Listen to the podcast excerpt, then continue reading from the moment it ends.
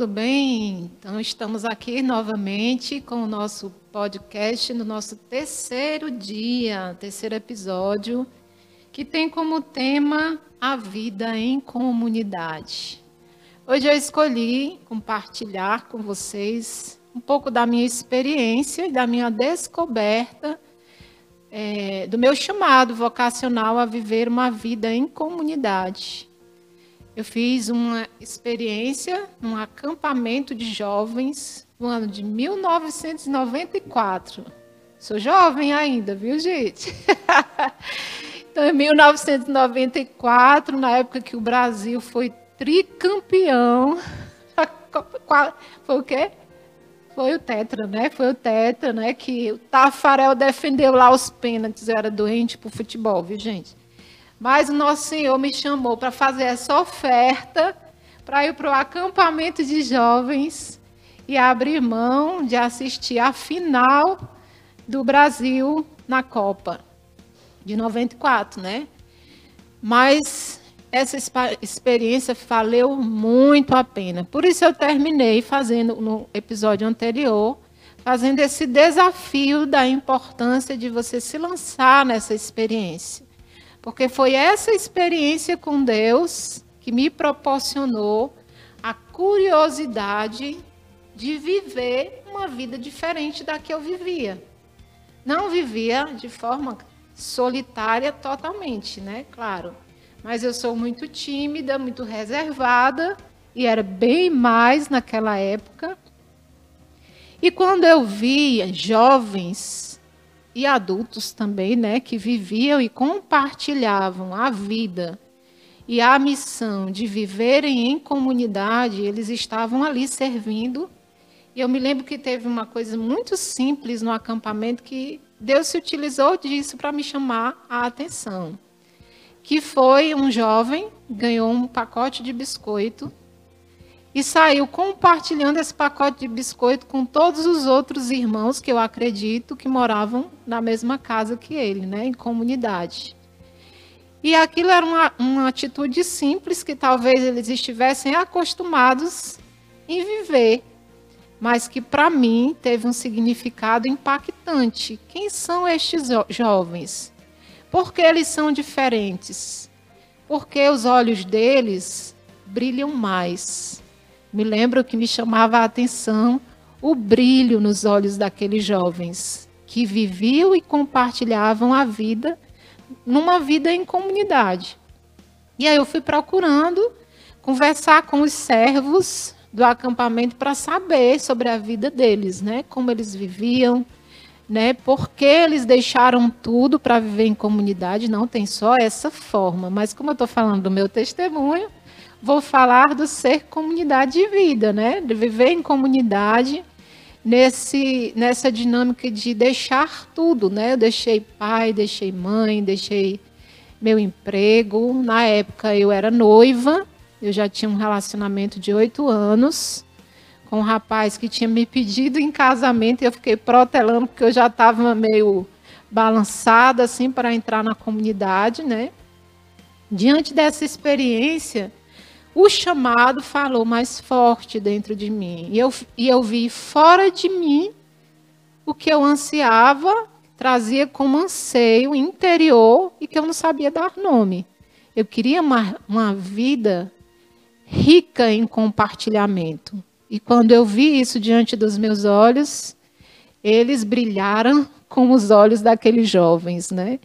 E aí eu fiquei observando né, os momentos de refeição, os momentos que eles é, estavam mais juntos, só eles mesmos, e a gente chama, né, Jean? De convivência fraterna. Nesse momento de convivência fraterna, que é estarem juntos, compartilhando experiências, isso me chamou a atenção. E eu fiquei assim, de. Como que. Não uma espiã, né? Ali meio que escondida, mas observando porque eles se divertiam sem ter muita coisa para se divertir. Eles contavam piadas bobas que eu não entendia, mas eles se divertiam de uma forma diferente. E eu disse a mim mesma: eu queria viver essa vida. Eu queria ter essa família. né? Viver nesse espírito de família que esses jovens vivem. E ali, com certeza, Deus pegou a minha palavra e transformou num movimento de resgate dentro de mim, né? Ali começou a obra de conquista de Deus em meu coração. E eu voltei para casa, mas na, no momento que eu voltei, eu não tive coragem de assumir que eu me senti chamada a uma vida em comunidade, porque eu ia ter que deixar muita coisa, né? Na época, meu avô, que tinha me criado, tinha de descoberto que estava com câncer.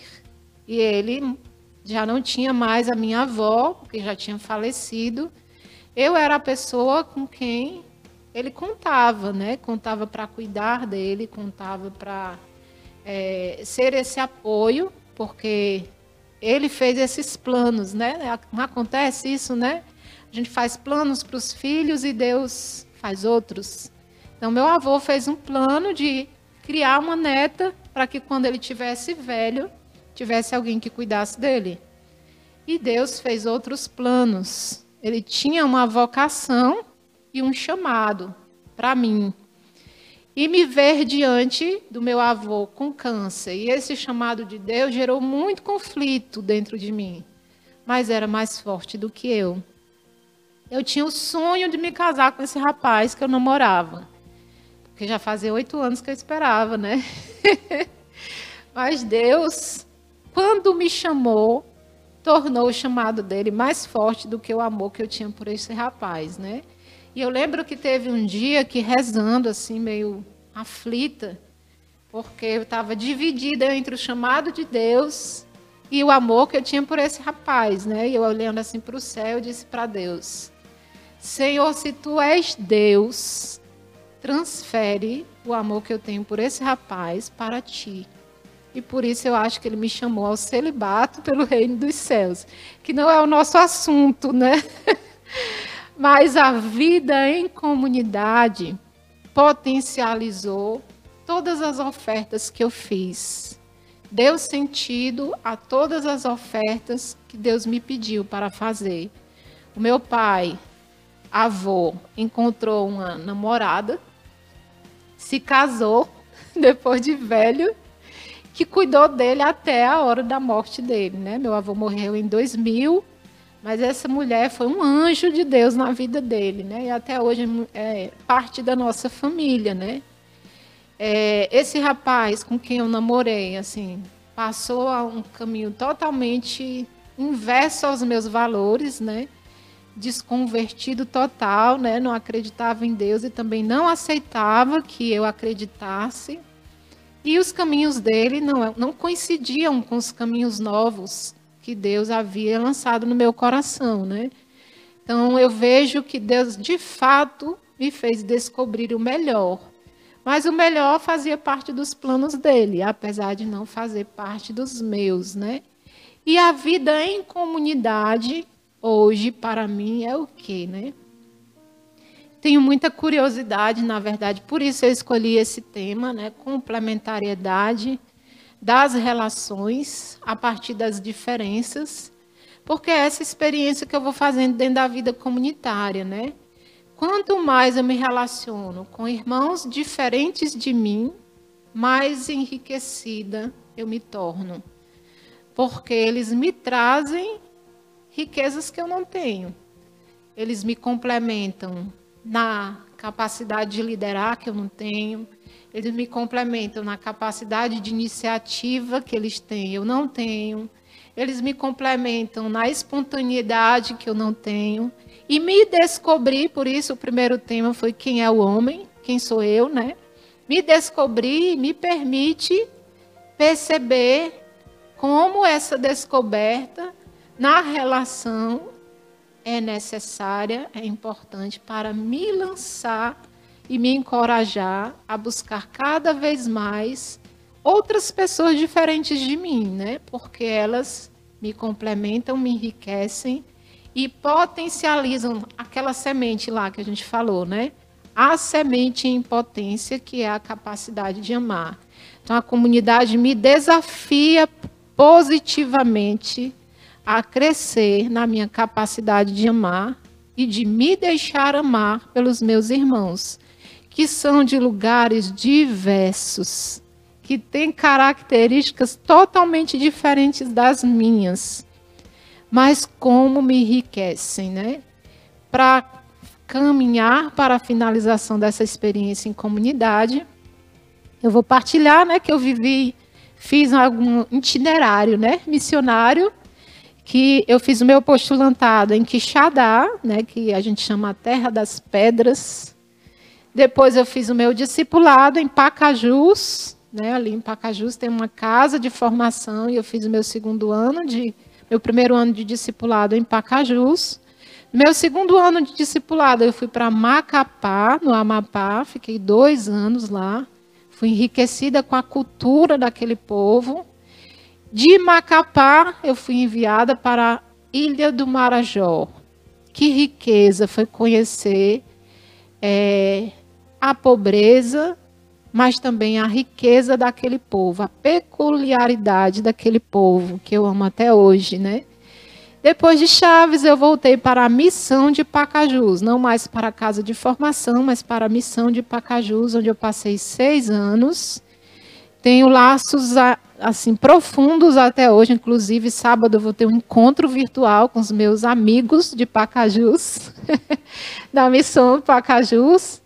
E depois de Pacajus, depois de seis anos em Pacajus, eu fui para Fortaleza, enviada para o Shalom da Paz em Fortaleza. E na minha casa comunitária eu fiz uma experiência riquíssima de fazer amigos dentro da minha casa que me sustentam até hoje com a sua presença, com a sua intercessão, com a sua liderança. Até hoje eu solicito a ajuda desses irmãos diante do que Deus vai me pedindo na missão hoje, né? Como somos próximos e foi a missão mais próxima da que eu estou hoje, esses irmãos eu ainda trago vínculos e contatos muito frequentes. E aqui em Natal, finalmente, né? Eu estou há nove anos. Já me sinto potiguar, me sinto profundamente amada por este povo e enraizada nessa cultura tão rica, tão peculiar e tão original, né? Então, como é rico fazer experiências novas e se deixar surpreender por Deus. E é isso que eu te convido no final desse podcast de hoje, né? Se deixe surpreender por Deus e se inscreva no seminário de vida no Espírito Santo que vai acontecer neste final de semana nos dias 12 e 13, né, que é sábado e domingo, onde você pode, a partir dessa experiência, descobrir que você pode sim ter um chamado particular de seguir a Deus e viver em comunidade. Deus te abençoe. Shalom.